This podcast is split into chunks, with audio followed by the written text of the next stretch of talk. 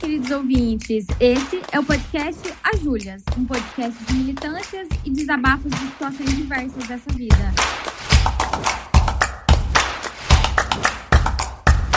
Eu sou Julia Mello. Eu sou a Júlia Chaude e hoje a gente vai falar sobre o vírus HIV. HIV é a sigla em inglês do vírus da imunodeficiência humana. O HIV é o vírus causador da AIDS, uma doença que ataca o nosso sistema imunológico, que é responsável por defender o organismo de outras doenças. Mas ter o HIV não é a mesma coisa que ter AIDS. Há muitos soros positivos que vivem anos sem apresentar sintomas e sem desenvolver a doença, mas podem transmitir o vírus a outras pessoas por relações sexuais desprotegidas, pelo compartilhamento de seringas contaminadas ou de mãe para filho durante a gestação e a amamentação, quando não tomam as devidas medidas de prevenção. O assunto sobre HIV e AIDS é extenso e envolve uma série de variáveis como saúde pública, tabus, educação sexual e preconceito. Pois sim, ainda existe muita desinformação sobre o vírus e como ele se manifesta. Sendo assim, no programa de hoje a gente vai bater um bate-papo com o Dr. Luiz Otávio da Fonseca, médico infectologista e produtor de conteúdo nas redes sociais, e com a machona mais machona dessa internet, o Rê Morelli, nosso queridíssimo convidado que já esteve aqui antes no episódio de hoje. Então, por favor, se apresente para os nossos ouvintes. Meninas, obrigado pelo convite. Eu sou Luiz Otávio. Para quem não me conhece, eu sou médico infectologista. Eu atuo em Curitiba, no Paraná. A minha paixão é, é esse trato, esse manejo de pessoas que vivem com HIV. Então, é, para começar, a gente não fala mais o termo soropositivo, a gente fala pessoa vivendo com HIV. Como você falou, Júlia, é, é, a pessoa que vive com HIV já sofre muito estigma, sofre muita discrimina discriminação. Então, é, de uns anos para cá, ah, tanto o tratamento quanto o cuidado, o acolhimento do, da pessoa vivendo com HIV evoluiu muito. E é bom a gente conhecer né, cada vez mais sobre esse, esse assunto que é, não está distante de nenhum de nós. Então, qualquer pessoa, seja hétero, gay, bi, trans, é, pode estar sujeita à infecção pelo HIV. Oi, Rê, que saudade. Oi, gente, boa noite. Bom, bom filho a casa torna, é uma honra estar aqui de novo com vocês. Eu sou Renato Morelli, também conhecido como a Machona por detrás do Papo, sou o criador do, da página Papo de Machona, que é um espaço para a gente repensar as masculinidades, pensar o que é ser homem. Claro aí que eu parto da perspectiva de um homem LGBT e que não muito tempo atrás o HIV veio se tornar uma pauta recorrente aí a fazer parte da minha vida e é uma honra estar de volta. Ai, que, que legal. Então vamos lá, para a gente dar início aqui ao nosso bate-papo. Doutor Luiz, explica para a gente, por favor, o que de fato é o HIV, né? E o que também é a AIDS e por que, que os dois não são a mesma coisa. Então, Julia, o HIV é o vírus da imunodeficiência humana. Ele foi descoberto lá na década de 80, com os primeiros casos de AIDS lá nos Estados Unidos. Para quem já viu aquela série Pose, acho que o Renato já deve ter assistido, então, ela retrata fielmente assim como que ocorreu na época. Ninguém sabia do que se tratava. É, foi bastante assustador na época porque nem os médicos nem os cientistas sabiam que vírus era esse. E só depois de uns anos é, ele foi isolado pela primeira vez, o vírus HIV. É, e, e, isso a gente já tem 30 anos né, de, de epidemia de HIV/AIDS. A AIDS é a, a consequência do HIV no nosso organismo. Então, o HIV ele prejudica, ele destrói os linfócitos CD4, que são um tipo de célula de defesa no nosso organismo que nos protegem de infecções, de outras infecções, incluindo essas infecções oportunistas, é, que é a AIDS. Então, ter HIV é diferente de ter AIDS. A, é, AIDS é você ter o HIV com alguma doença oportunista, por exemplo, neurotoxoplasmose, pneumocistose, que é um tipo de pneumonia por um fungo, é, infecções fúngicas, tuberculose, dentre outras. Certo. E Rê, você contou aqui no comecinho do programa que há pouco tempo você recebeu o seu diagnóstico, né? Como que foi para você esse processo de aceitação, contar para a família, é, viver uma nova rotina? Como que foi? É, é, engraçado que, claro que a gente precisa entender de onde eu falo, né? Eu falo de um lugar de privilégio, de uma pessoa que tinha acompanhamento médico, né? Uma gay, branca, cis, então. É, e de uma pessoa que já tinha contato com essa temática, né? Mas claro que é, é de forma teórica e vivenciar ela na pele, né? Grande, o grande abismo que existe entre teoria e prática. Mas quando eu, eu recebi meu diagnóstico, na verdade, é, primeiro foi um, choque, porque de, de, início a gente vai perceber que às vezes a gente acha que a gente já se livrou de todos os nossos tabus, e aí a gente se vê de frente de um deles. Então, acho que o, o primeiro sentimento foi me ver de frente de um tabu, porque a gente cresce numa sociedade em que o HIV vai parecer uma doença subalterna da população LGBT. E aí eu me vi de frente com aquelas. Primeiro de tudo foi isso e depois uma culpa muito grande, né? Eu já contei aqui no Papo de Machona que na minha adolescência eu fui testemunha de Jeová. E é, e é louco falar disso, porque inclusive isso foi uma conclusão recente de terapia, é que Pra, dentro da religião em si, o sangue é visto como algo super sagrado, existe todo um estigma em relação ao sangue. E aí, anos depois, eu me descubro vivendo com HIV. Então, assim, primeiro foi um plot twist entre essas duas coisas, né? Vamos equalizar essa conta. E, e, foi um processo muito de, do impacto inicial, como o Dr. Luiz falou, foi me sentir naquela cena de pose no corredorzinho, esperando o, o resultado sair. E, e, na hora faltou o chão, eu achei que o mundo ia acabar. E, e eu percebo que muito essa, essa, reação inicial, ela é muito sentida do ponto de vista do estigma que a sociedade joga.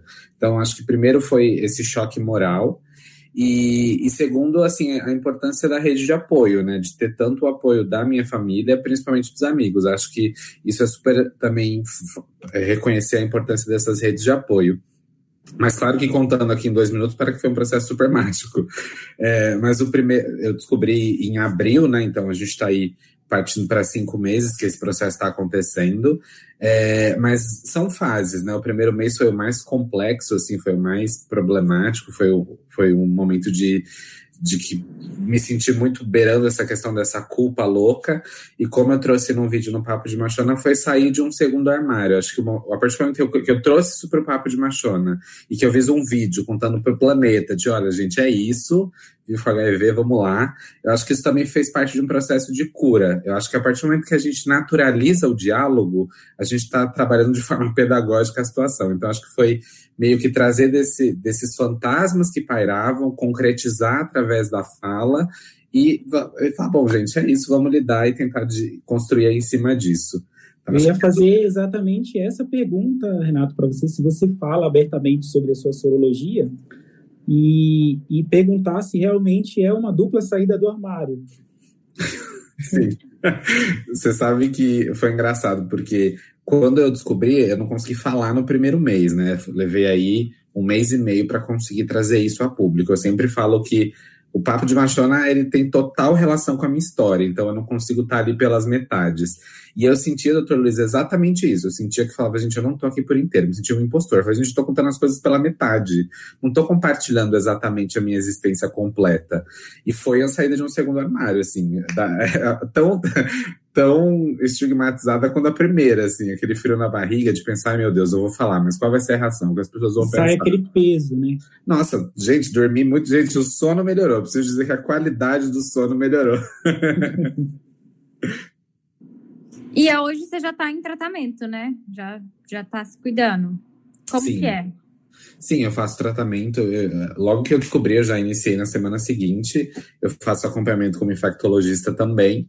E eu faço vivo SUS, importante dizer isso, e faço tratamento através do SUS, né? Tomo meu coquetel todo dia. É, faz parte aí da minha alimentação diária.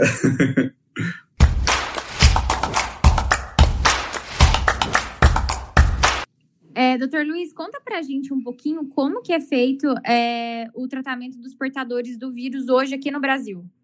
Até é interessante, Júlia, é, você perguntar isso.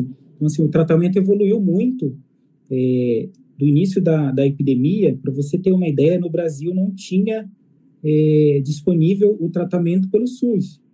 Então, lá na década de 90, uma paciente é, vivendo com HIV entrou na justiça e conseguiu é, que o governo pagasse para ela o tratamento era bem diferente do que era hoje em dia. Eram vários comprimidos. Então, o que a gente fala hoje de coquetel é, Hoje em dia são dois comprimidos para quem começa o tratamento antirretroviral. Dois comprimidos, às vezes um comprimido, né? Depende de cada paciente, claro. Mas naquela época eram seis, oito comprimidos, tinha que guardar na geladeira, era bem difícil. E hoje em dia, eu sempre falo para os pacientes que quem, igual quem vive com hipertensão, com diabetes, né, que tem que tomar o seu comprimido todo dia, é igualzinho. Né? Mas, claro, existe esse estigma e eu acho que o primeiro passo é você, é a autoaceitação, você se aceitar, naturalizar isso como uma doença, uma condição crônica, né, na verdade, é, que se você tomar o teu medicamento, fazer o acompanhamento médico regular, você não vai adoecer. Você vai viver mais até de, que, de quem não vive com HIV. Hoje, a, hoje a expectativa de vida é, é, é bem maior até do que quem não vive com HIV. Só para a gente entender aqui, contextualizar, qual que era a expectativa de vida quando a gente não tinha esse tratamento adequado disponibilizado pelo Sistema Único de Saúde e qual que é essa expectativa de vida hoje? Na época, é, o, HIV ele pode ficar até vários anos, como você falou no início, sem gerar nenhum sintoma, né, sem evoluir para a fase AIDS. E isso a gente é, é variável de pessoa para pessoa, mas pode levar até 10 anos né, sem, sem, sem ter nenhum sintoma e viver a vida como se não tivesse nenhum sintoma. É, claro, já vi pacientes com um ano de infecção evoluir para fase AIDS, com cinco anos, com três anos. É, mas na época, assim, se você descobrisse o HIV com 20 anos, 30 anos, aos 30 anos você estaria no fim da vida ali, que não tinha esse tratamento, né? Mas hoje em dia, é, tenho pacientes com 70 anos, para você ter ideia, né, vivendo com HIV tranquilamente, é, tomando seu remédio antirretroviral, mas tomando seu remédio para pressão também, tomando seu remédio para diabetes, tratando a sua osteoporose, né, as condições que o idoso comumente vai tratar nessa época da vida. Doutor Luiz, é uma dúvida minha, não está nem na pauta isso, mas todo mundo que tem o vírus, é, em algum momento ele vai evoluir para AIDS ou não? O, o tratamento serve para barrar essa evolução? Como que é isso? O tratamento serve para frear né, a evolução da doença, é, impedir a diminuição do CD4, que é a nossa defesa, é, mas algumas pessoas que a gente chama controladores de elite, são pessoas, é, são raros esses casos, mas a gente vê assim na, na, no dia a dia, né, no ambulatório de HIV, pessoas que têm o vírus, mas ou a carga viral é indetectável, ou seja, não aparece vírus ali, porque o próprio organismo consegue, mesmo sem remédio, frear ali a infecção e não é, ter a destruição do, do CD4, ou a carga viral é muito baixinha ali, a ponto de não comprometer. Mesmo assim, a gente recomenda é, que faça o tratamento antirretroviral, porque é, o HIV, a, a, consequência não é só de doença oportunista, mas pelos estudos a gente sabe que se não houver é, um, um, tratamento adequado, existe uma inflamação crônica no nosso corpo e a pessoa pode ter mais risco de, por exemplo, ter um infarto é, ou de ter um câncer. Né? Então, a gente precisa, sim, estimular que o paciente faça o tratamento.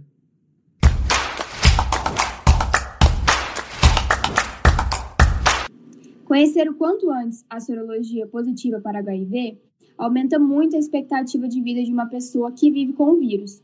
Quem se testa com regularidade busca tratamento no tempo certo e segue as recomendações da equipe da saúde. Ganha muito em qualidade de vida. Doutor Luiz, é, você já contou para a gente algumas é, mudanças que tiveram aí no, no, tratamento aqui hoje no Brasil, mas em relação à doença, o que, que evoluiu é, que permitiu que o paciente tivesse mais qualidade de vida?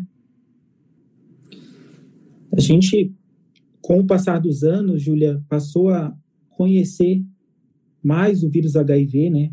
As consequências dele no nosso organismo e ver que não é só o tratamento antirretroviral para a gente garantir qualidade de vida. Além do tratamento antirretroviral, então a gente tem que estimular que a pessoa pratique atividade física, que a pessoa, por exemplo, pare de fumar, que a pessoa diminua a ingesta de bebida alcoólica. É, muitos pacientes são usuários de drogas também, então estimular que cesse a, o uso de, de drogas. É, e é isso, assim, é um, é um, um acompanhamento global, né? Ver a saúde como um todo dessa pessoa. E para os próximos anos, assim, o que, que a gente pode esperar de evolução no tratamento? Fora do Brasil, a gente já tem drogas que começaram a ser usadas, que são antirretrovirais de ação prolongada, né? Então, é, talvez isso leve um tempo para chegar no Brasil, creio que uns cinco anos aí, mais. Talvez não seja para todo mundo, vai ser alguns casos selecionados, mas isso provável que venha, assim, para o Brasil, é, de injeções mensais, trimestrais de, de uma medicação. Então, para aquela pessoa que tem muita dificuldade de tomar um comprimido todo dia, é, vai ser esse perfil de pessoa que vai ser candidata a esse tipo de tratamento. E existe previsão para uma vacina para o HIV?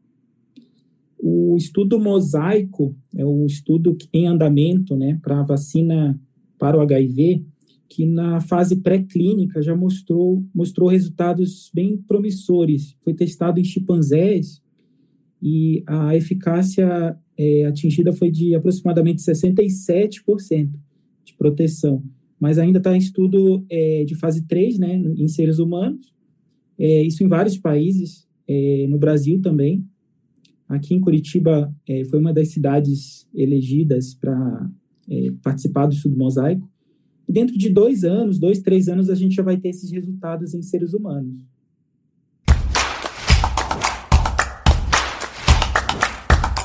O diagnóstico da infecção pelo HIV é feito a partir da coleta de sangue ou por fluido oral. No Brasil, o Sistema Único de Saúde, o SUS, oferece exames laboratoriais e testes rápidos de forma gratuita que detectam os anticorpos contra o HIV em cerca de 30 minutos.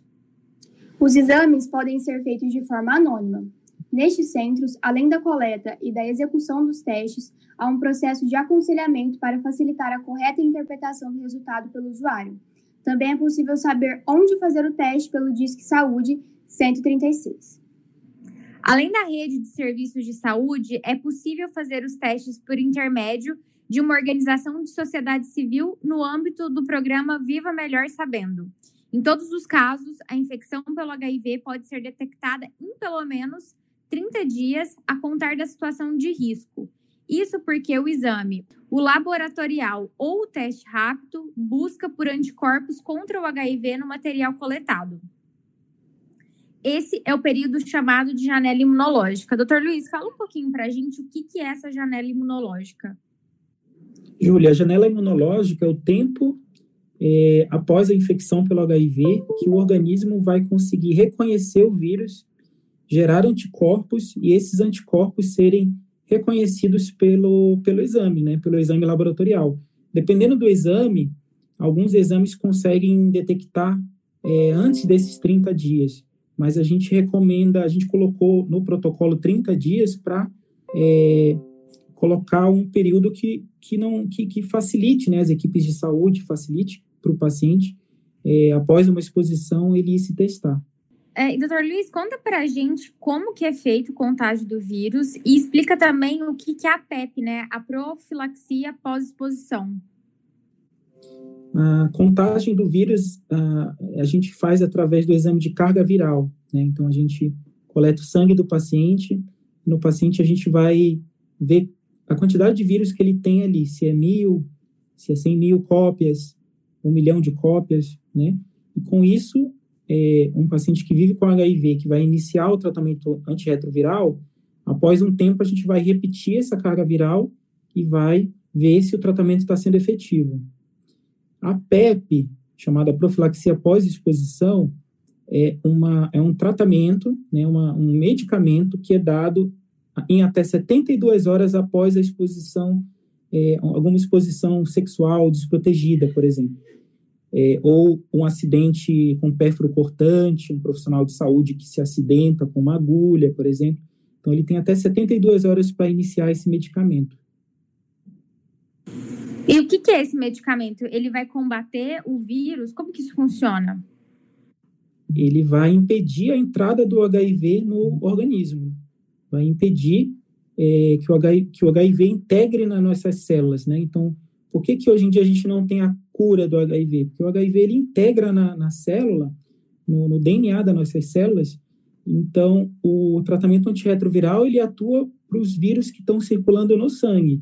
Esses vírus que ficam ali escondidos, que a gente chama reservatórios, é, o remédio não consegue chegar. Então, a ideia da PEP é justamente evitar que o HIV é, integre nas nossas células. E a PEP, ela é 100% eficaz ou não? A PEP ela deve ser começada o quanto antes, em até 72 horas, mas o quanto antes for iniciada, é, ela é mais eficaz, tá? Particularmente, nunca vi nenhuma pessoa que fez PEP é, soroconverter, ou seja, depois de fazer PEP, descobriu que teve a infecção pelo HIV. Até porque hoje a medicação de escolha para PEP é uma medicação potente, tá? Até, é, curiosamente, é a mesma medicação para quem está iniciando o tratamento, quem vive com HIV e está iniciando o tratamento. É uma medicação com capacidade de é, antirretroviral forte, por assim dizer. Ela vai combater o vírus ali rapidamente. Rê, conta pra gente um pouquinho da sua experiência é, com, com o tratamento. É, é, falar sobre isso, eu lembro do dia que eu fui tomar pela primeira vez o remédio, porque já tinha todos aqueles fantasmas de que tinha, que tinha alguma reação e tudo mais. E na verdade, eu, eu não, não esquecerei esse dia, porque eu tomei e fiquei naquela neura, tipo, vai dar alguma coisa. E na verdade, não, eu não tive nenhuma reação à medicação desde o primeiro dia que eu tomei. É, e engraçado que depois eu, seguindo algumas pessoas que produzem conteúdo para falar sobre HIV, eu falei, gente, é uma rotina que é super parecida para todo mundo. Porque tem aquela questão de eu, eu tomo, no meu caso, eu tomo junto com o café da manhã, né? Minha infectologista sempre orientou que fosse acompanhada de uma refeição, e eu tomo de manhã. E, e, é sempre aquela coisa, tipo, será que eu tomei? E aí você fica naquela neura. Aí você, come, aí você tira todos os comprimidos e você vai contar. Já passei por isso vários dias. De tirar tudo e falar, não, pera, tinha 27, vamos contar, ver se, to, se tomou ou se não tomou.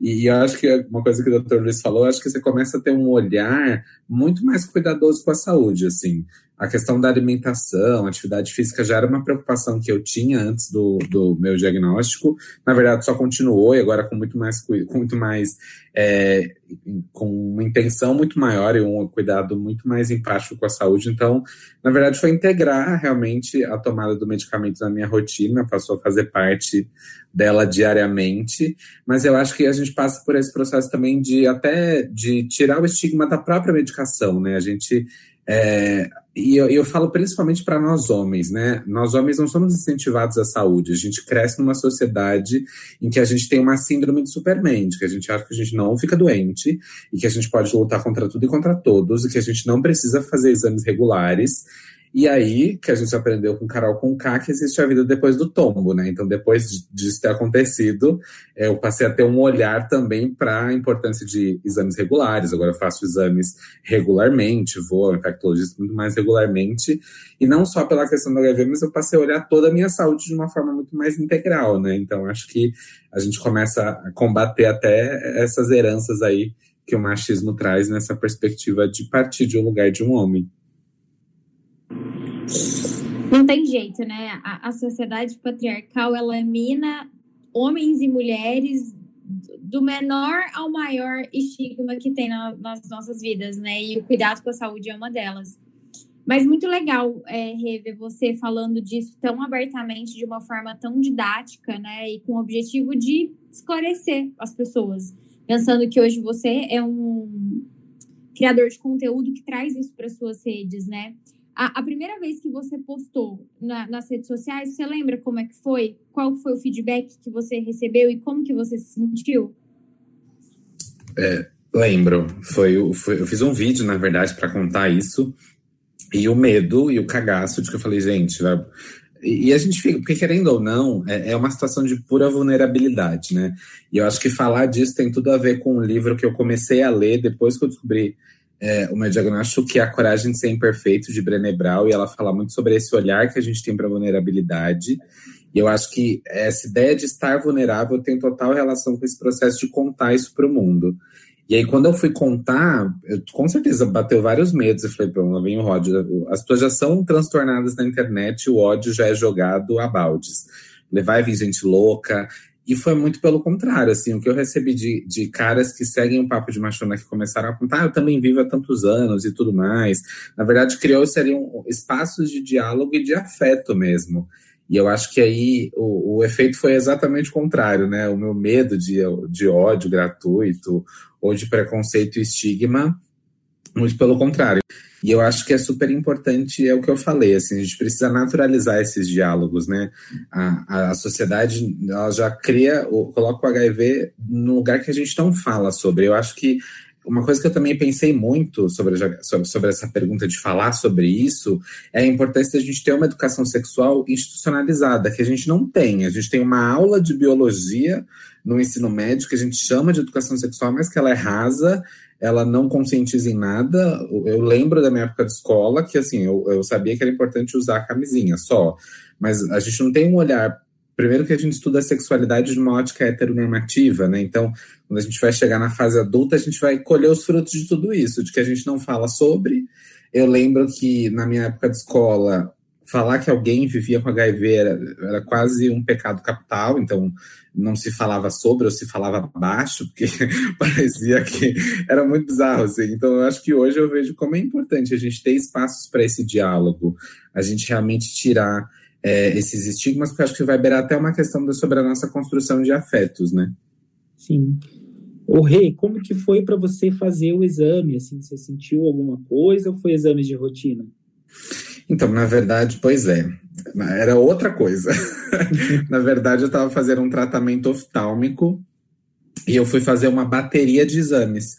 Então, eu fui fazer um exame 360. Eu fui fazer sobre tudo: sobre diabetes, colesterol. Fui... E no meio dessa bateria, o meu oftalmo né, pediu, ele falou: Ah, Rê, vamos fazer um mapeamento geral, então eu vou te pedir exames também voltados para ISTs. E aí eu fiz e veio junto no exame.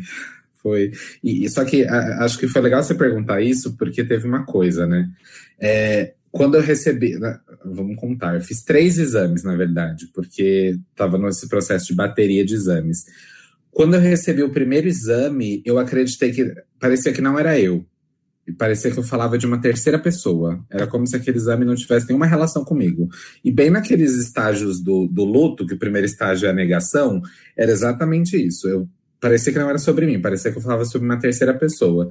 E aí no terceiro exame, seguindo as baterias de exames, que foi, é bom, gente, melhor de três já foi, né? Apesar que não precisava dela. E, e aí veio nesse estágio de conseguir naturalizar e meio que interiorizar isso, que era sobre mim mesmo, que era é, romper com esse com todo esse estigma mesmo que a gente está falando.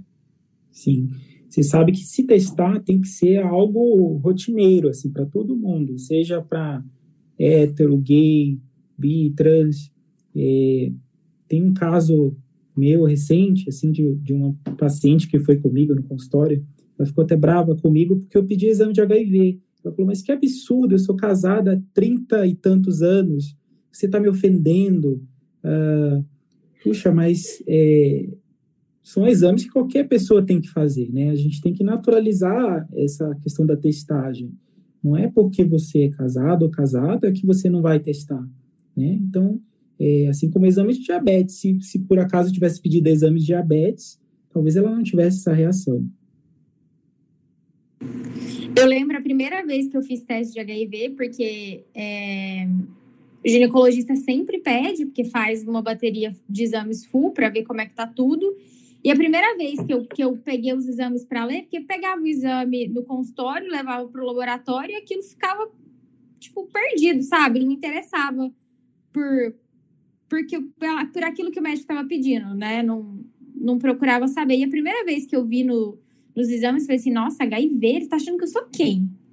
né? Porque a gente tem essa construção machista na nossa vida, de, de achar que realmente HIV é uma doença de, de quem está vivendo ali no submundo, né? Totalmente marginalizado. Imagina, eu sou branca, eu sou mulher, eu sou uma menina de classe média. Jamais que o médico pode me pedir isso. E aí depois eu parei e refleti, porque eu tenho muito de me corrigir nos meus comportamentos que eu acredito que não são ok, né? E falei assim, nossa, que ridícula. sou uma pessoa tão informada, né, com acesso tão fácil às coisas, por que, que eu tô pensando isso? Bobagem. E continuo fazendo no, nos exames de rotina teste de HIV, como qualquer outro exame. Porque, né, todo mundo no podcast sabe que eu tenho toque e eu preciso ter certeza que tá tudo bem o tempo todo com a minha saúde, que é mais ou menos boa, mais ou menos, né? Excelente, não. Mas sim, né? Existem essas construções de que a gente, a mulher é muito pura para fazer esse tipo de exame. Uma coisa não tem nada a ver com a outra, né, gente? A gente sabe que isso é uma, constru uma construção do patriarcado que detona a nossa vida, tanto para homens quanto para mulheres. É que eu acho assim que desde, desde cedo, né?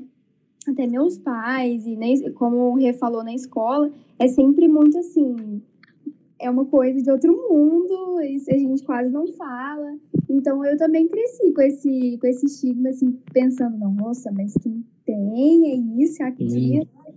E depois a gente cresce e vê que não é assim, né? É igual o nome que não pode ser citado, né? Lord Voldemort. É, é o Voldemort das doenças. É, é, exatamente essa definição. Imagina falar sobre HIV. Nós somos pessoas puras, nós somos pessoas maravilhosas. Íntegras, né? É, assim. imagina. Isso não passa pela nossa vida, mas é uma doença como qualquer outra, né? E que a gente que precisa ser detectada para ter um, um, tratamento adequado. É tipo, eu sou vaso vagal. O Rê é portador do vírus. E a gente cuida disso. E não tem é, que lidar com, com diferenças. Eu achar que o Rê é menos ou que ele é pior por isso. Eu acho que a gente tem que tirar esse estigma da culpa, né? Que eu acho também que é um estigma muito religioso, porque a gente vive num país extremamente religioso, né? É como se você tivesse, de alguma forma, pagando por todos os seus pecados, porque não basta ser gay, né, menino? Né? Você tem que ter um pecado muito maior. Isso é péssimo, porque atrapalha o diálogo, atrapalha a educação sexual, que tem que sim né, ser, ser construída ali desde a infância, e da gente trazer isso para o diálogo do dia a dia, né? Parar de demonizar coisas que são importantes de serem discutidas.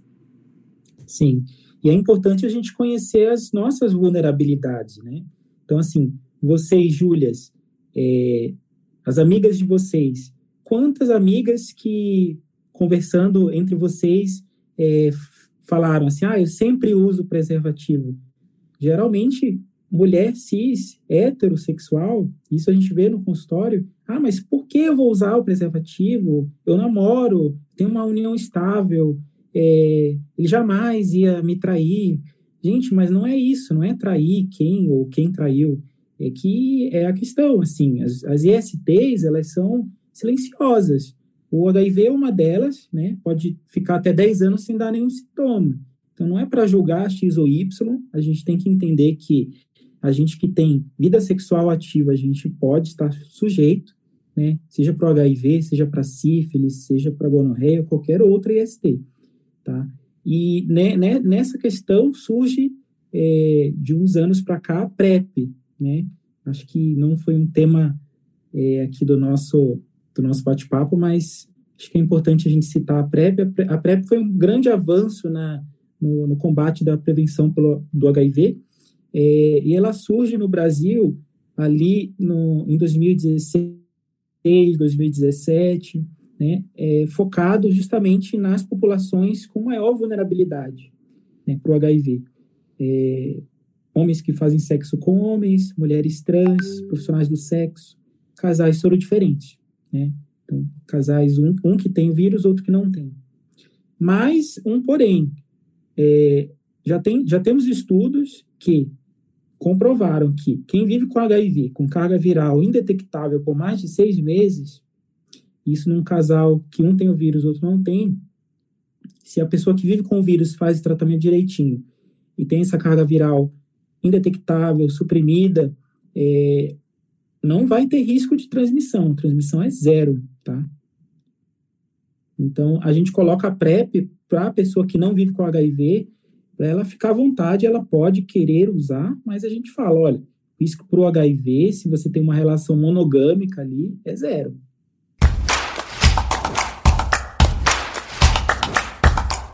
De acordo com o Ministério da Saúde, a epidemia brasileira é concentrada em alguns segmentos populacionais que, muitas vezes, estão inseridos em contextos que aumentam suas vulnerabilidades e apresentam prevalência para o HIV superior à média nacional, que é de 0,4%. Essas populações são gays e os homens que fazem sexo com outro homens, pessoas trans, pessoas que usam álcool e outras drogas, pessoas privadas de liberdade, trabalhadoras do sexo. É, doutor Luiz, como que funciona essa segmentação na saúde hoje no Brasil? Júlia, é, nos últimos boletins epidemiológicos de novos casos de HIV/AIDS, a gente sim observa casos novos de infecção pelo HIV é, na população HSH, homens que fazem sexo com homens, mulheres trans, é, mas também muitos casos novos em indivíduos heterossexuais, tá? É, essa segmentação, como você falou, serve muito para a gente entender a vulnerabilidade né, dessa, desse grupo populacional para estabelecer é, estratégias de prevenção, para é, estabelecer é, metodologias de linguagem para essa população, né? Então, é importante, assim, é, usar uma, uma linguagem, é diferente uma linguagem que vou usar para um, um jovem de 20 anos e uma linguagem que eu vou usar para uma pessoa de 50. Né? Então, um jovem LGBTQ trans de 25 anos, é, eu preciso usar uma linguagem que ele entenda. Né? Isso para gente que faz, para mim, recentemente, que comecei a criar conteúdo, eu comecei a observar isso. E Rê, para você, que é uma pessoa que faz parte da sigla LGBTQIA+, né? Para você já tem um estigma gigantesco, né? E é também uma portadora do vírus. Como que é isso no seu dia a dia, na sua vida, nos seus relacionamentos?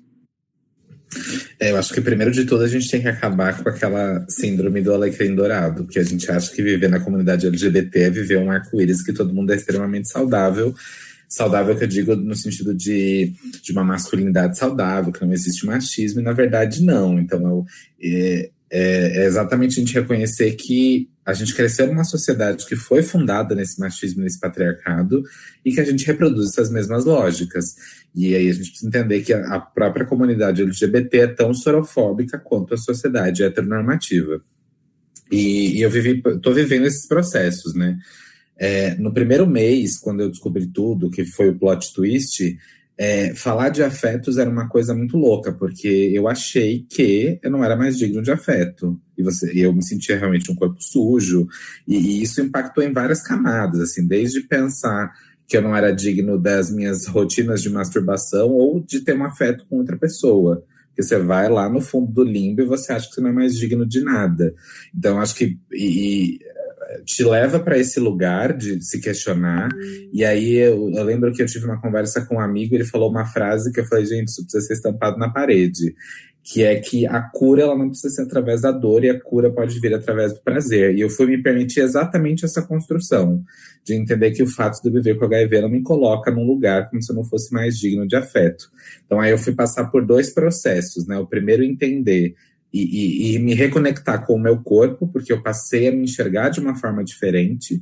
É muito estranho, porque eu, eu digo que quando eu descobri, parece que eu, per, eu perdi a noção de corporalidade, parece que eu estava para além do meu próprio corpo. Então, foi um processo de me conectar comigo mesmo, de fazer as pazes com o meu corpo, né? Porque a gente é tão estigmatizado que parece que a gente perde o, o conceito de humanidade. Então, foi um processo de dar passos para recuperar a humanidade que era minha e depois entender que eu podia me permitir ter afeto com outras pessoas. E aí eu me encontro hoje nesse estágio, me permitindo entender e viver que tá tudo bem viver com HIV e que isso não coloca a gente num lugar de um celibato que a gente não vai mais poder sentir prazer na vida e que a gente vai carregar essa culpa eterna. Então acho que eu tô aí meio caminhando por esses processos de, de cura mesmo, no sentido de, de fazer as pazes com os afetos. E, Rê, depois que você teve o diagnóstico, você já vivenciou alguma situação de, de preconceito? Ainda, aqueles ainda não. Mas é, é, eu sinto engraçado, por exemplo, alguns lugares que eu lembro que uma vez eu fui fazer um dos exames de rotina e aí o médico perguntou, o, médico atendente do, do laboratório estava lá fazendo cadastro para fazer os exames e tal.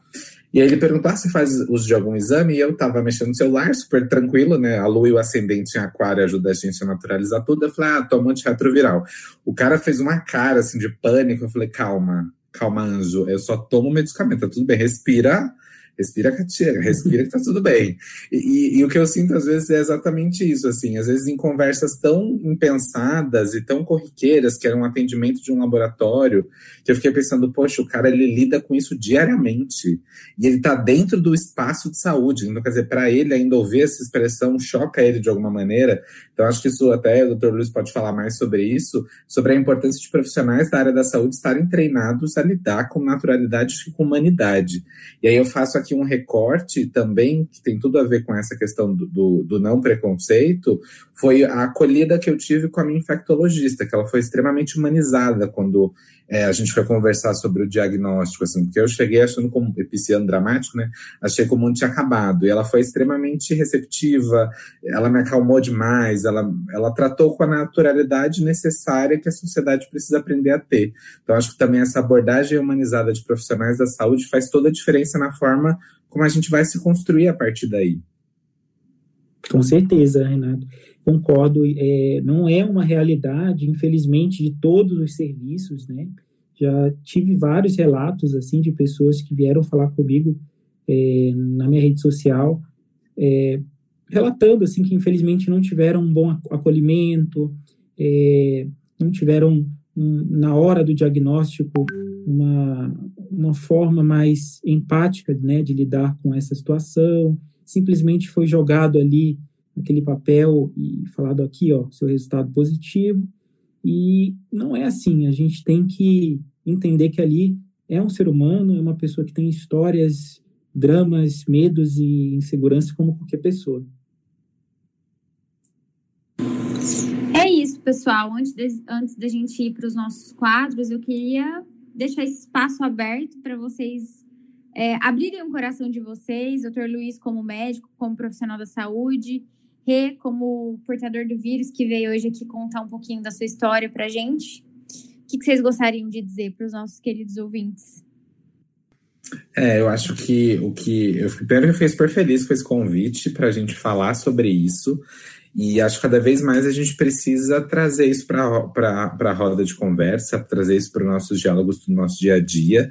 E uma coisa que eu acho super importante, principalmente para nós da comunidade LGBT, acho que essa é uma pauta que ela dialoga super com a história do movimento LGBT.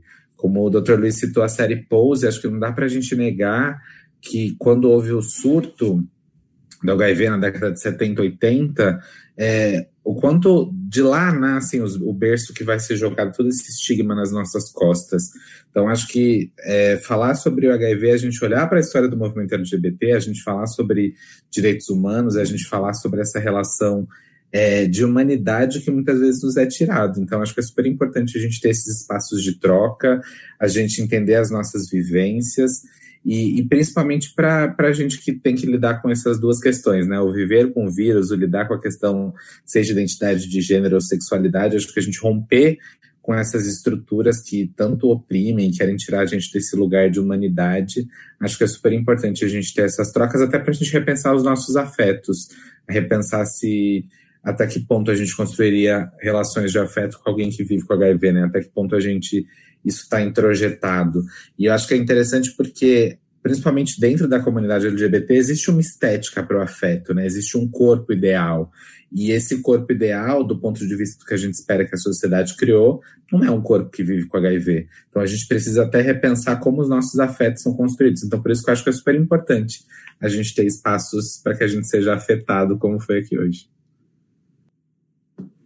Eu acho super importante também esses espaços, tá? Eu acho que é, a gente tem que ter essa liberdade de fala para falar sobre HIV, sobre ST, né? Se sentir acolhido. Uh, temos casos de pacientes que muitas vezes não tem com quem falar e mesmo assim é, tem vergonha, tem receio, tem medo de contar para alguém da família ou para algum amigo. É, o Rê está de parabéns que fala sobre isso abertamente, mas é, muita gente não, não tem essa, essa vivência, né? Então, eu sempre recomendo para os meus pacientes que procure uma pessoa que possa falar sobre isso, né? Que possa se abrir sobre o diagnóstico, que possa até levar nas consultas, que possa compartilhar isso com alguém, né?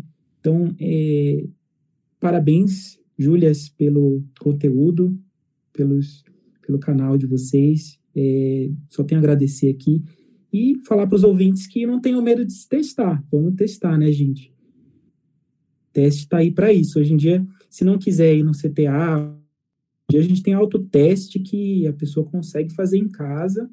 É, vem tudo explicadinho como fazer, tem vídeo no YouTube de como fazer. Né? E caso tenha algum resultado ali inesperado, aí sim ela procura uma unidade de saúde, um médico, para fazer um exame confirmatório e aí dar início ao tratamento adequado. É isso, queria muito agradecer a presença de vocês aqui hoje. Foi um bate-papo inicial, né? Eu acho que é um assunto que a gente consegue aprofundar mais, porque é um assunto denso que exige muita é, informação.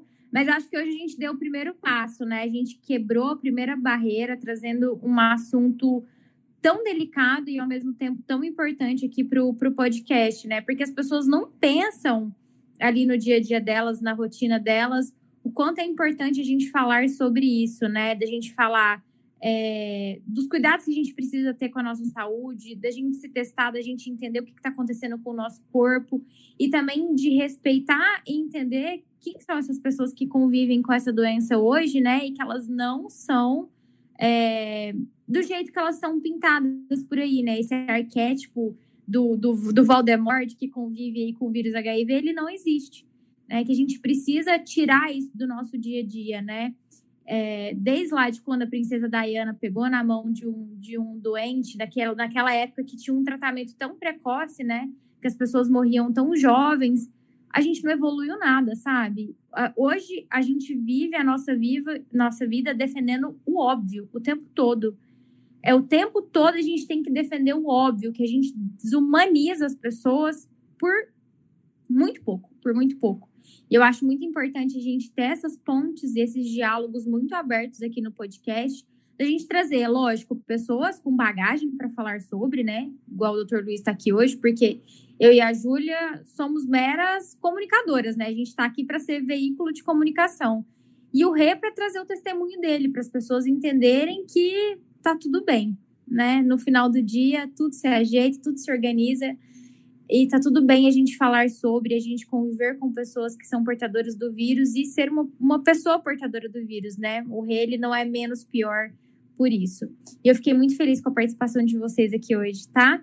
E eu acho que a gente já pode ir para os quadros, porque chegou a hora assim de desabafar, indicar coisas boas e, claro, de terminar esse programa com aquele desmotivacional que todo mundo adora ouvir. Então vamos pro Me Conta, Ju?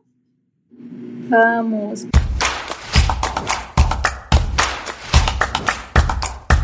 Me conta, Gil. Júlia, abre seu coração. Você ficou tão caladinha hoje, tô com saudades. Ah, eu tava aqui, menina, só aprendendo, né? Me informando sobre o assunto. Eu amei, inclusive, o, o episódio de hoje. Foi maravilhoso, gente. Ela tá caladinha mesmo, tá com calor, é? Muito, Luiz do céu. Você não tem noção quanto tá calor nessa cidade. Eu, eu poderia até desabafar sobre isso, mas eu já desabafei no episódio passado, então vai ficar um pouco batido, né? A Júlia desabafa em quase todo episódio que ela tá com calor. Ela não tem nem moral para isso mais. Gente, é difícil demais viver em Ribeirão Preto sem um ar-condicionado, tá? Experimenta um dia. Enfim, meu desabafo hoje é sobre quem? Bolsonaro. É... Que eu já até postei no meu stories dele falando sobre as fake news. Que as fake news? Ah, é uma mentirinha, assim, né? Que fake news já faz parte do nosso dia a dia. Quem nunca mentiu pra namorada? Enfim, tratando as fake news como se fosse algo. Ah, fake news, sabe? Inclusive, ele foi eleito à, à base de fake news. Então, assim, gente, eu não sei mais o que esperar desse. Eu até, eu até coloquei lá no, no meu stories que é a própria bosta falante. Porque é, só fala bosta, gente, não tem como. Enfim, esse é meu desabafo. E tô com calor. Ai, que bom, né? Que bom. Reabre seu coração. Qual que é o seu desabafo hoje para os nossos ouvintes? A Júlia falou de Brasil, gente. Se for desabafar do Brasil, a gente faz aqui um, um monólogo de algumas horas. Ah, pode ser um desabafo positivo, não precisa ser ruim, né? Acho que. Vamos falar do Met Gala. Acho que foi super importante a gente ter Lil X com todos aqueles três looks maravilhosos. A gente tá falando de uma bicha preta, num espaço extremamente elitista. E a gente teve, foi o maior Met Gala com a maior participação de pessoas trans também. Então teve vários, várias características nesse começo de semana, que, né, pra, pra gente que tá no Brasil é Brasil, mas acho que a gente teve aí o romper de algumas narrativas, ocupação de espaços, então, e teve a Anitta, né, primeira cantora brasileira a ocupar esse, esse não, gente, primeira cantora, a Anitta foi a primeira no VMA, a pessoa está confundindo todos os eventos, mais um motivo também para a gente pensar de forma positiva, acho que é um pouco sobre isso. Inclusive, tem post lá no, no nosso Instagram, arroba Pod, falando sobre o Met Gala, porque, gente, moda é política, né? Como a gente se veste, a maneira como a gente se comporta, o que a gente fala, expressa os valores políticos que a gente traz na nossa vida, né? Então, assim, teve protesto, teve Lourdes falando para todo mundo que mulher adulta tem pelo, porque isso ainda é uma ciência né, desconhecida pelos héteros, parece que é coisa de outro mundo. E também tem episódio aqui no podcast falando sobre isso, e realmente foi, foi arrasador. Gente, meu desabafo essa semana é um desabafo de todo episódio aqui nesse podcast, porque todo episódio a gente fala sobre machismo, a gente fala sobre sociedade patriarcal e a gente fala o quanto isso é prejudicial na nossa vida pessoal, profissional e por aí vai. É muito difícil a gente ser mulher em espaços dominados por homens, né? Especialmente no espaço profissional, que a gente tem que provar 10, 15, 20, 30, 100 vezes o que o homem em, em menos de uma vez ele consegue provar. É muito difícil você construir a sua carreira num lugar que você tem autoridade, é, num espaço onde os homens estão mais ou menos ali duvidando do seu potencial e reforçando é, características negativas sobre você, que essas características elas nem existem, né? Muito por um comportamento abusivo que é reforçado o tempo todo. E olha, é, eu tenho 28 anos, é, eu trabalho desde os meus 17, que eu estou na carreira de marketing desde os meus 19. Então, assim, eu tenho uma bagagem extensa, não só de trabalhar, de estudar, fazer faculdade, pós-graduação e vários cursos. Então, assim, eu sei o que eu falo quando eu estou falando. Mas eu tenho que gritar muito mais alto em reuniões e, e etc e tal, porque eu sou mulher e as pessoas não estão me ouvindo, e elas não estão dando credibilidade para um trabalho que eu faço com muita excelência, diga-se de passagem. Então, assim, eu tô, eu tô cansada. Às vezes dá vontade de fechar meu computador e falar assim: vamos pra puta que pariu, então, façam vocês, porque, nossa, né, como diria a Cláudia Guerra, o pau de um homem é um grande instrumento que às vezes ele acha que vai cair se ele fizer uma função feminina, ou que vai dar um tesão maravilhoso quando ele diminui a gente, né? E é isso, tô exausta. Para um caralho. É isso, doutor Luiz. Conta pra gente, abre seu coração. O que, que você quer desabafar nessa noite? Gente, eu vou desabafar. Preço da gasolina, meu Deus do céu. Gasolina seis reais. Deixei um rim no, no posto de gasolina. Gente do céu. Eu tenho a coisa... sensação de assalto quando eu vou abastecer meu total, carro. Total, total, né? Reflete nesse governo aí que por aí está. Mas Outra coisa, acho que isso que você falou, né, Júlia? É, o mundo vive de aparências mesmo. E isso, eu como médico também vivo, sabe? É, outro dia, assim, deu vontade, assim, ah, eu vou fazer, vou colocar um piercing. Mas o que, que, que, que meus pacientes vão achar se, se eu colocar um piercing na orelha? Esse médico é competente? Aí eu fiquei pensando, pensando, pensando. O que, que vocês acham? Vocês julgariam um médico de piercing. Nossa, eu acharia super legal. Eu acharia normal. Não ligo, Também não. acharia o máximo. Me incomodaria se eu fosse consultar com vocês e começasse a defender o Bolsonaro. Aí eu, eu ficaria um pouco incomodada, mas se você tiver um piercing, raspar o cabelo e fizer uma tatuagem na sua cabeça, para mim isso é tranquilo. Pode fazer um piercing. Pode fazer. Vou fazer. Campanha, apoiamos. É, a gente apoia e a gente vai endossar isso na sua vida. Então tá bom. Eu tenho tatuagem, é. tá? Mas não é evidente. Eu acho que todo mundo aqui tem tatuagem, né? Você também tem, né, Rê? Eu, a Júlia, somos todos rabiscados.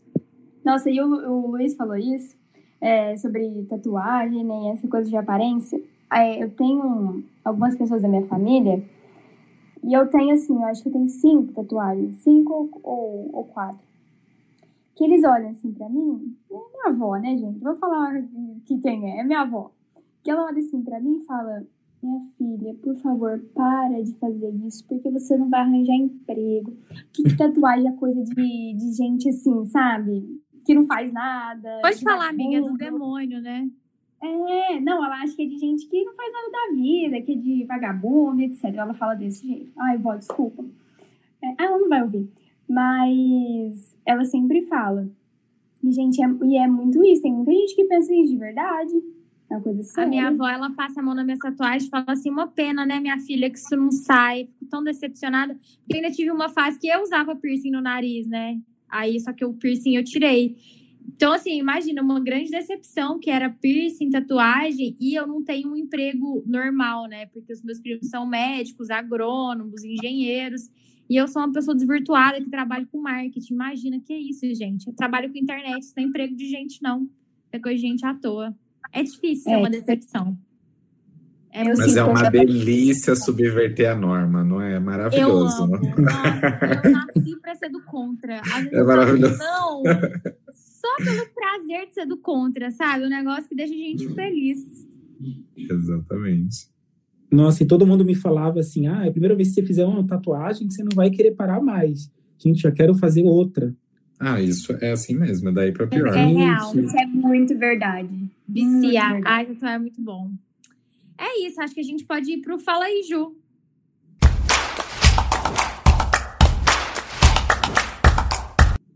Vamos. Fala aí, Ju.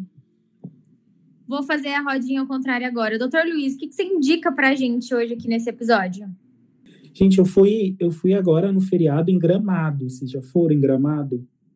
Rio Grande do Sul? Gente, Ai, já fui, eu fiquei encantadíssimo, assim, a cidade tem uma vibe maravilhosa, é, ambientes lindíssimos, assim, parece coisa de, de conto de fadas mesmo, sabe? Me sentindo um conto de fadas. Quem tiver a oportunidade em Gramado. Ai, que delícia. Férias, viagem, descanso. Parece uma realidade tão distante. Mas é isso. Rê, o que, que você vai indicar pra gente hoje? Lembre-se que na sua última participação você indicou muita coisa. Hoje você precisa se superar, hein? Expectativas foram criadas, ai que medo.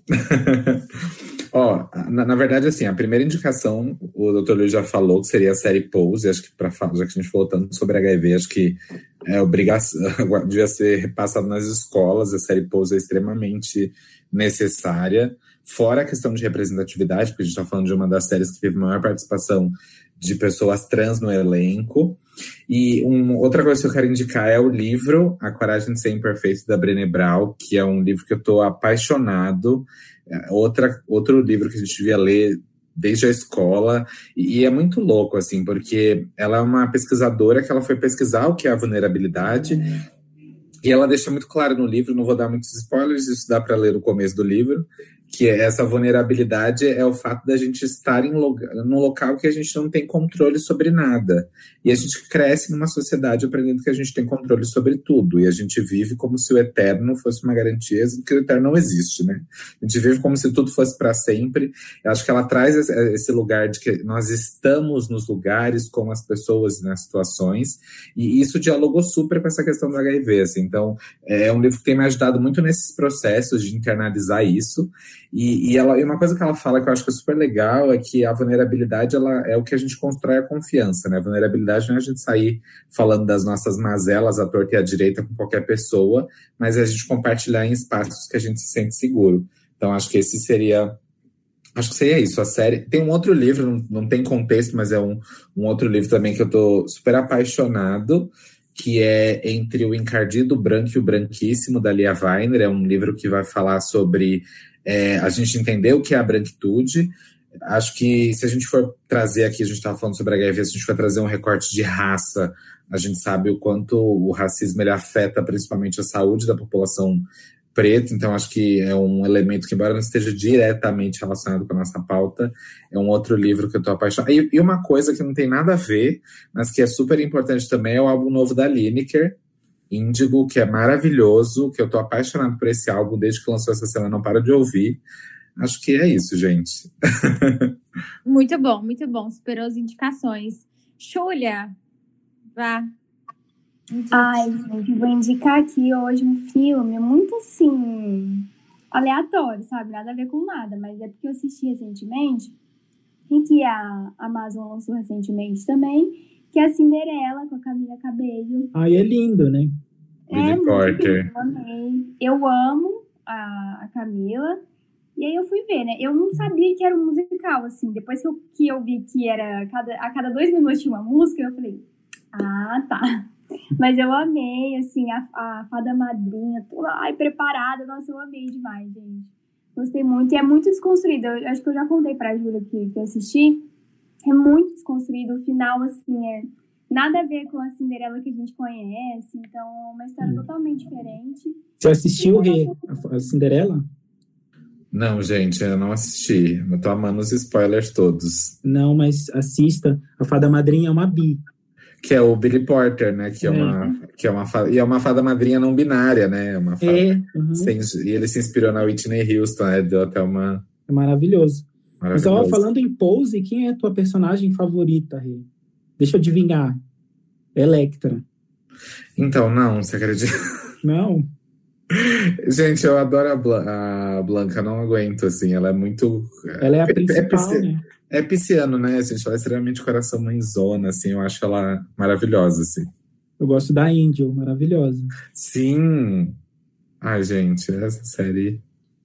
É linda, né? Tem uma outra, tem uma outra série que tá no Netflix também, já há um tempo, Carta para Além dos Muros, que é um documentário que fala da, de vivências, né, de HIV, do HIV desde a década de 90 no Brasil, como que surgiu. Também recomendo, tá? Bem bom. Bora botar na lista. Eu até anotei aqui para eu assistir, é, porque senão eu esqueço. Gente, eu já contei aqui no, no podcast que eu maratonei The Big Bang Theory e eu tenho uma identificação imensa com o Sheldon, porque eu, na, na vida, eu sou o Sheldon, né? Uma pessoa que tem toque, que tem transtorno de ansiedade generalizada, que vive de rotinas. E aí acabei de assistir as duas temporadas, quase morri de chorar e comecei a assistir o quê? Young Sheldon, que vai contar lá a história do Sheldon desde criança, todo gêniozinho, é, começando ali construir as obsessões e as compulsões dele, no inglês um pouco mais fácil da gente ouvir entender, porque ele ainda não tinha 100% de conhecimento de todo aquele universo físico e assim, é muito boa a série, muito, muito boa, porque eu tô numa fase de assistir só coisa leve, porque, né, totalmente sem capacidade cognitiva de raciocinar e pensar em coisas inteligentes, por motivos de exaustão. E Young Sheldon é muito bom, muito, muito bom. Tem quatro temporadas na HBO Max e foi renovada para mais três, ou seja, a série vai continuar. Fica aí minha recomendação para vocês. Posso falar de uma outra série, então, que você me fez lembrar? Vocês já assistiram Lupin? Da Netflix é Não, mar... já me falaram mais de uma vez para eu assistir, que eu vou amar. Gente, é sensacional, porque eu, eu não sei, eu, essa parte eu não sei. As, Lupin é um personagem de uma série, assim como Sherlock Holmes, então o cara ele, ele combate crimes se inspirando nesse Lupin, que na verdade é muito parecido com Sherlock Holmes, é uma série francesa, é sensacional. O roteiro é muito bom, já que a gente está falando de séries leves, que a gente fuja da realidade, é muito maravilhosa a série. O, o, é, é, legal porque aquele roteiro que você fica tenso o tempo todo, que você nunca sabe o que vai acontecer, é maravilhoso. Ai, amo. Sabe quem me passa essa sensação? O Harlan Coben. Tudo que eu leio muitos livros dele e ele tem produzido séries para Netflix e ele te passa essa sensação de que assim, ai que aflição, tô vendo isso e todo episódio você acha que aquilo vai se resolver e só se resolve no último. É muito bom. É isso, pessoal. Nossa, esse, essa indicação foi extensa hoje, hein? Vocês gostam de desenho? Desenho? Ah, eu, eu, eu assisto eu de tabela porque eu tenho um afilhado de quatro anos. Não, tem uma série é, agora no Netflix de desenho, é, são espiões LGBT. Vocês já viram? Não. Nossa! É, é Que Force. Assistam. Gente, que massa! Legal. Bem inclusiva. Adorei. Vamos, vamos assistir, vamos assistir e passar o feedback depois. Mas é isso, gente. Muito obrigada pela participação de todos vocês. Esse é vou, vou pro meu velho clichê aqui no, no de final de episódio, que é muito bom receber convidados. O Rei já escutou esse discurso meu, né? Tem nem, tem nem cara para falar isso toda vez. Mas é verdade, é muito bom a gente receber convidados, ter um, um, um bate-papo aqui mais plural, com né, diferentes visões, com gente que agrega de fato. É, e vamos com, continuar falando mais sobre HIV para quem de fato precisa falar sobre isso. Muito obrigada por vocês terem topado o convite de gravar com a gente hoje. E para a gente encerrar, a gente, né, tem que, tem que ter aquele desmotivacional, porque não tem ninguém motivado nessa vida, né? Então, querido ouvinte, eu quero te dizer que na vida é tudo ou nada. Tudo dando errado ou nada dando certo. Obrigada, Júlia. Obrigada, Obrigada, gente. pessoal. Escuta o próximo episódio. Tchau. Tchau, gente. Tchau.